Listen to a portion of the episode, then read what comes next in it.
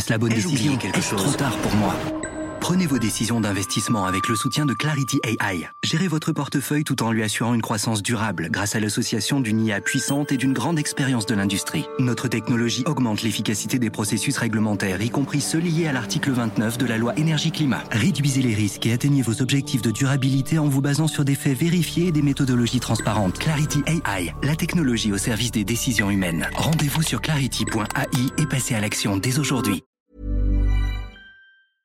Éducation, santé, environnement. Ça fait dix ans qu'UBS, le sponsor de cet épisode de la story, s'engage dans les investissements responsables. Alors quand j'entends dire qu'il y aura un avant et un après Covid-19, je sais déjà que pour UBS, l'après se fera comme avant, en faveur de la société. C'est aussi pour ça que j'ai choisi d'y placer mon argent.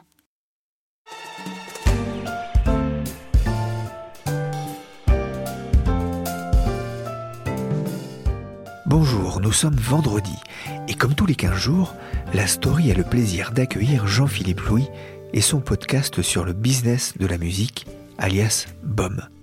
La fois précédente, Jean-Philippe s'était penché sur l'avenir de la guitare. Cette semaine, il se plonge dans un style musical qui doit se remettre en question, l'électro.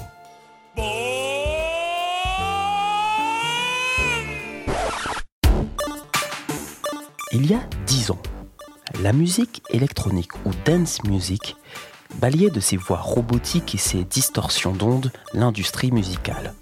Autrefois considérée comme un genre underground, brimée pour ses rêves parties, elle est désormais un genre populaire. Ce changement n'est pas le fruit du hasard et surtout, surtout, ce passage au mainstream de la musique électronique n'est pas sans conséquences. Je suis Jean-Philippe Louis et vous êtes dans l'épisode 7 de BOM par la story.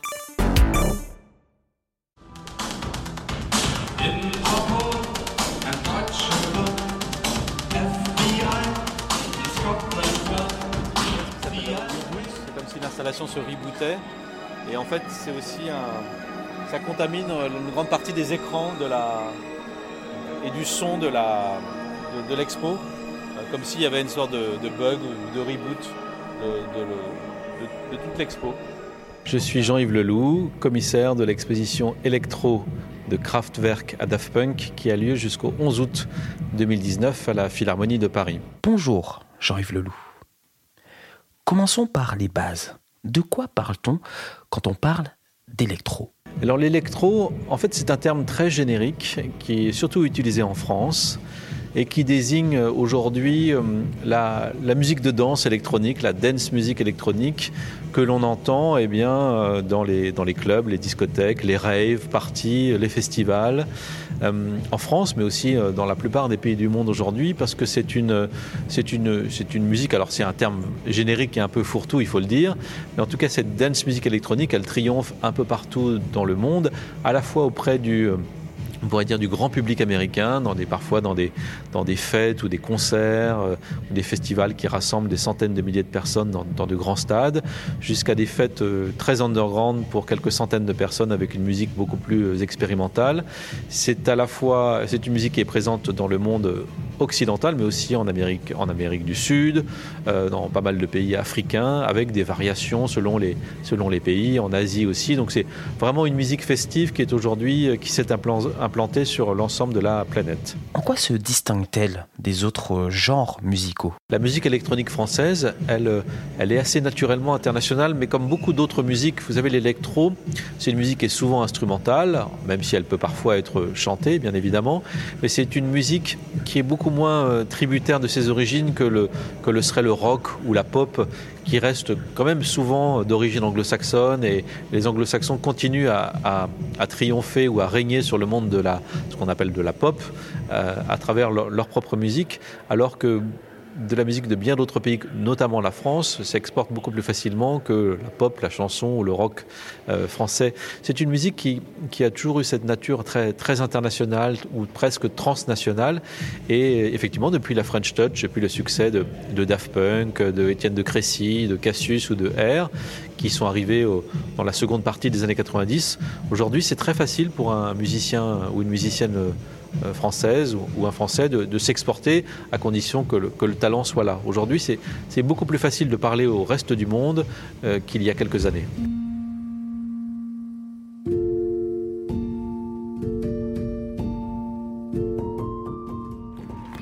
this year's fabulous nominees for Album of the Year. And now, a category full of wildly talented artists who communicated beautifully this past year These are the nominations for Best Pop Duo or Group Performance.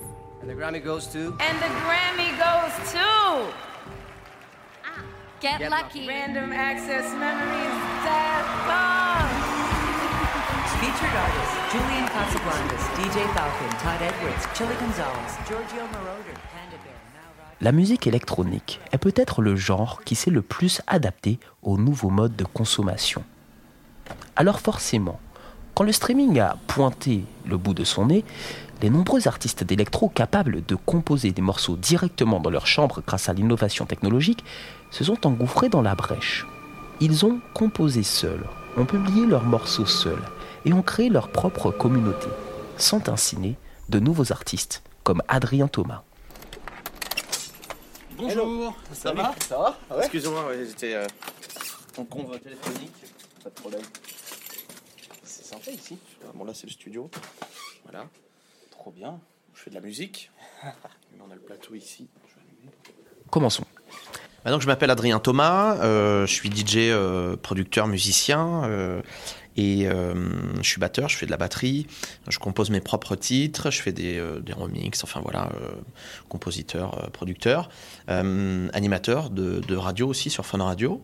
j'ai une chaîne YouTube où je fais des vidéos où j'explique comment je fais mes titres et où j'ai une émission mensuelle dans laquelle je reçois des DJ et j'ai quatre personnes autour de la table avec moi où on parle musique électro et monde de la nuit, monde des DJ, etc. etc. J'ai deux labels aussi, euh, où je sors des, titres, euh, des coups de cœur, euh, mes titres aussi, mes propres titres, sur, sur, sur mes labels, sur deux styles différents, un label beaucoup plus house et un label beaucoup plus pop électro, beaucoup plus commercial. Ilo Records et Méchant Garçon. Et puis voilà, on a un projet de, de, lancement de marque de vêtements aussi sur, sur Méchant Garçon. on travaille dessus. et puis voilà, je tourne tous les week-ends en club. Salut tout le monde, c'est Adrien Thomas, j'espère que vous allez bien. Bienvenue dans une nouvelle vidéo du DJ Boost, c'est parti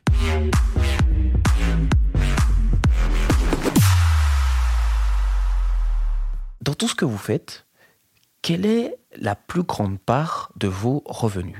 Alors, en premier, oui, c'est les bookings en soirée, c'est les festivals, les discothèques qui sont des moyens de revenus assez directs. Donc c'est là où on a un impact euh, qui est beaucoup plus important sur, le chiffre d'affaires.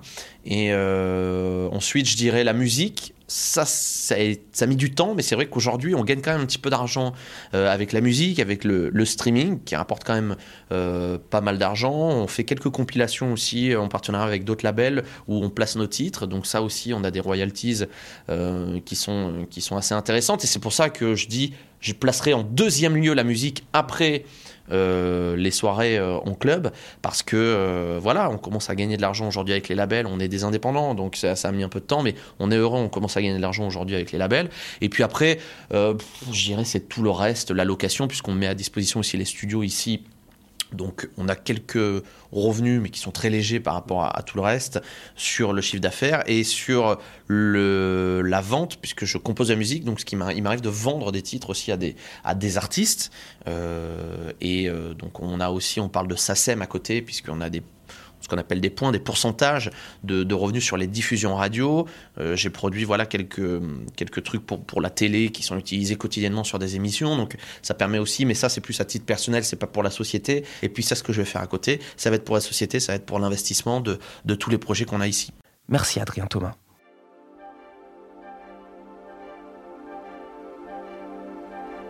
La démocratisation de la musique électronique a eu des conséquences mondiales, ultra médiatisées, l'offre s'est envolée, mais également la demande.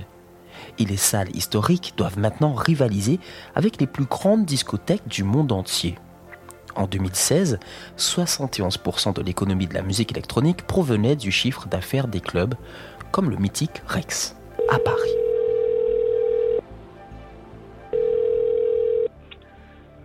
Oui, allô? Bonjour. Bonjour, je me présente, je suis Fabrice Gado, donc je suis le directeur du Rex Club à Paris. Bah, le Rex Club, c'est un petit peu la, la, maison de la musique électronique en France, un petit peu que là tout a commencé euh, en 88, donc au tout début de cette musique. Christian Paulet, qui était le, le, le directeur de cet établissement à l'époque, a décidé de bah, d'ouvrir un petit peu les portes à cette musique. Et euh, petit à petit, ça a pris de l'ampleur au sein de l'établissement jusqu'à ce qu'en 95, le Rex devienne uniquement un club de musique électronique.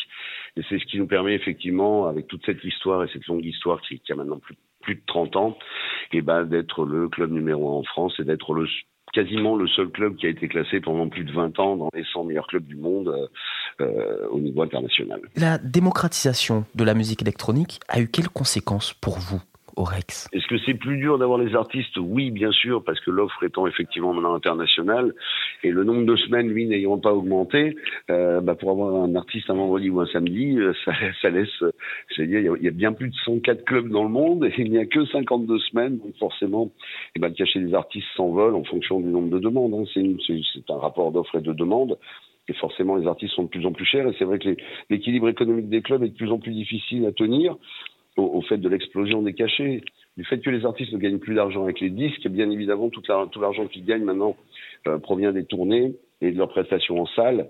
Donc forcément, euh, ils essaient de gagner un maximum sur ces prestations euh, pour, pour, continuer à vivre, j'allais dire aussi. Et c'est vrai que du coup, les clubs ont une pression financière qui est assez importante de la part des artistes, du fait de la difficulté de les obtenir et du fait de, de voilà, de, de, de la demande sans cesse plus importante sur ces artistes. Du coup, on ne peut plus faire que de l'électro, il faut absolument s'élargir bah écoutez, comme on, comme on l'a toujours fait, hein, j'allais dire, on va suivre un petit peu le, le fil de, de, l'actualité musicale et essayer de bah, de ne pas se tromper dans nos choix, de manière à rester dans les tendances appréciées du public et de manière à continuer à remplir le club et, et, garder notre position de club numéro un. Donc bien évidemment, il y a une ouverture sur l'urbain, par exemple, qu'on est en train de mener petit à petit pour essayer effectivement aussi de diversifier un peu notre offre parce que bon, c'est vrai qu'on a un peu fait aussi en 30 ans les tours de la musique électronique. Et là, il n'y a pas réellement un nouveau courant, il n'y a pas une nouvelle vague euh, qui, qui, qui, provoque, euh, j'allais dire, un engouement. Euh, donc, c'est vrai que l'urbain, comme vous disiez, est actuellement la musique tendance et la musique qui, euh, qui, qui, marche bien. Et en plus, il y a un urbain qui est un peu électro quand même maintenant. Euh, donc vraiment, il y a des choses à faire dans ce domaine-là et on est en train justement de, de chercher, de, creuser un peu dans, dans, dans l'urbain pour essayer de trouver un peu les, les, tendances de demain et essayer de continuer à rester voilà, avec cette position de, de, leader sur le marché du clubbing français. Faisons le point. Olivier Pellerin, vous êtes journaliste et consultant de la musique. Vous avez réalisé plusieurs enquêtes sur le marché de la musique électronique. C'est un marché en tension elle est sous tension parce que, euh, bon, déjà, on peut revenir un peu en arrière. Il y a dix ans, elle n'était pas sous tension du tout. C'est un milieu qui était, euh, qui, qui, en tout cas en France, qui manquait euh, de lieux pour se développer, pour s'exprimer, et ça a complètement changé en une dizaine d'années. Euh, ça a commencé par Paris, et puis euh, Lyon, et aujourd'hui c'est Marseille, c'est Lille, c'est Nantes, c'est Bordeaux. Il y a des festivals et des clubs partout. Et en parallèle, au-delà de l'électro, il y a eu une crise du disque, donc tous les artistes, y compris en électro, se sont reposés uniquement sur le live pour vivre. Et à un point que, comme avec aussi le streaming, le public a tendance à consommer la musique très très vite et à avoir des goûts très versatiles, les artistes se sont mis à essayer de rentabiliser leurs prestations euh, sur scène le plus vite possible. Et donc à monter les prix le plus vite possible, sans forcément, au bout d'un moment, comme il y a aussi, euh, c'est un marché international, euh, sans forcément au bout d'un moment faire attention euh, à l'écosystème qui les accueillait, aux lieux et à l'économie des lieux. Euh, qu'un club qui reçoit 800 personnes, c'est pas la même chose qu'un festival qui reçoit 30 000 personnes sur un week-end. Et il y a une espèce de lissage des cachets, mais à la hausse. C'est-à-dire que tous les artistes voulaient partout avoir le, plus gros cachet, et les clubs qui, qui, eux, sont la base de cette culture et qui font ça tous les week-ends depuis des années et à l'année, se sont retrouvés à devoir payer les mêmes tarifs que les festivals qui, eux, font ça une fois par an avec des sponsors et ont donc pas les mêmes enjeux. Qu'est-ce que ça a changé, le streaming, pour euh, l'électro? Alors, avant de changer les choses pour les artistes, ça a changé les choses du point de vue de l'auditeur. C'est-à-dire que euh, les, vieux amateurs de techno, euh, ils, allaient courir les disquaires pour essayer de se faire une culture en, achetant des vinyles, en se les échangeant, etc. Aujourd'hui, euh, si on a 20 ans et qu'on est passionné de cette musique-là, en deux ans, on peut à peu près se faire la même culture qu'un passionné euh, d'il y a 20 ans qui prenait des années et qui éventuellement allait même voir dans des villes étrangères ce qui se faisait, etc. Donc la musique, elle est beaucoup plus accessible et les modes passent beaucoup plus vite. Donc du point de vue des artistes, euh, d'une part, c'est bien que le streaming fonctionne parce que ça leur fait à nouveau une, une possibilité de, vendre leur musique, même si les revenus sont pas les mêmes qu'à l'époque du disque. À l'inverse, on connaît le fonctionnement des playlists, le fait qu'il faut aujourd'hui être en tête des playlists pour essayer de, de, de, surnager dans ce marché où il y a quand même beaucoup, beaucoup d'acteurs. Donc, faut toujours être actif, faut toujours avoir de, de l'activité, faut toujours poster des morceaux, euh, des vidéos. Donc ça change, ça met aussi une pression justement euh, et avec une temporalité qui est beaucoup plus serrée. Faut, faut, être actif tous les mois. On peut pas se permettre de dire euh, je sortirai un album dans deux ans et entre les deux, je me fais oublier. Ça, c'est des fonctionnements pop, chansons, qui déjà changent pour la pop, mais qui sont pas valables du tout pour les musiques électroniques, d'autant plus que c'est des musiques dans lesquelles euh, les morceaux ont pas les mêmes formats. Un morceau, ça peut faire 15 minutes, il peut ne pas y avoir de paroles, donc ça se passe pas à la radio, ça se passe effectivement sur les plateformes de streaming et même pas toujours sur euh, Spotify et Deezer. Parfois, c'est sur SoundCloud et Mixcloud qui sont plus des plateformes où, où on va passer des mix et des morceaux plus longs. Donc, il y a une, euh, pour les artistes, il y a un besoin d'être présent en permanence et ça se fait aussi autant sur les morceaux qu'on peut mettre en streaming que euh, dans les clubs tous les week-ends.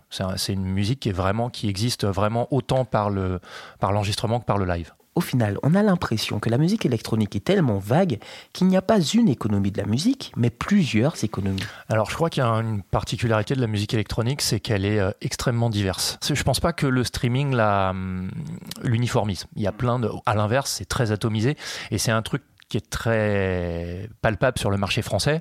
Il y a vraiment, on peut le séparer en deux. Il y a toute la musique commerciale qui fonctionne, hein, euh, de la dance music, voilà, qu'on écoute à la radio, qu'on écoute un peu moins en live parce que les artistes sont très chers et qu'en France on n'a pas toujours encore les moyens de se payer ces artistes-là, notamment euh, en raison de la loi E20 qui fait que les gros festivals n'ont pas la possibilité de se financer par des marques d'alcool et que donc il n'y a pas les mêmes euh, tailles que sur les pays voisins en Europe. Et à l'inverse, il y a les musiques qu'on dit underground, la house, la techno, la musique électronique des origines, euh, qui est pleine d'artistes euh, hyper euh, actifs, qui sortent beaucoup de disques et qui jouent beaucoup en club, mais qui sont plus petits. Et les deux, euh, il y en a des qui arrivent à des niveaux de notoriété assez importants. Par exemple, qui, qui on pense à Arnaud Rebotini, que le grand public a pu connaître parce qu'il a eu son César pour la musique du film 120 battements par minute. Mais voilà, c'est des artistes qui sont très actifs, qui sont très créatifs, mais qui sont moins connus que le grand public qu'un David Guetta. Et c'est alors que d'ailleurs c'est marrant, David Guetta et Arnaud Rebotini, ils ont commencé ensemble, ils se connaissaient, hein, mais ils ont pris des chemins différents. Et c'est des milieux qui, c'est deux pratiques musicales, deux écoutes, deux, manières de produire qui se, qui se côtoient pas vraiment en fait. Il y a une, une espèce de dichotomie, une opposition comme ça en France. Merci, Olivier Pellerin.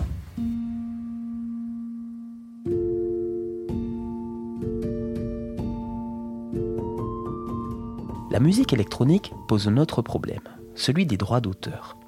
Entre les reprises des morceaux, les samples et les mix de chansons d'autres artistes en discothèque, une question se pose, comment rémunérer les artistes de musique électronique quand leurs morceaux sont joués ou composés par eux-mêmes, mais également par d'autres?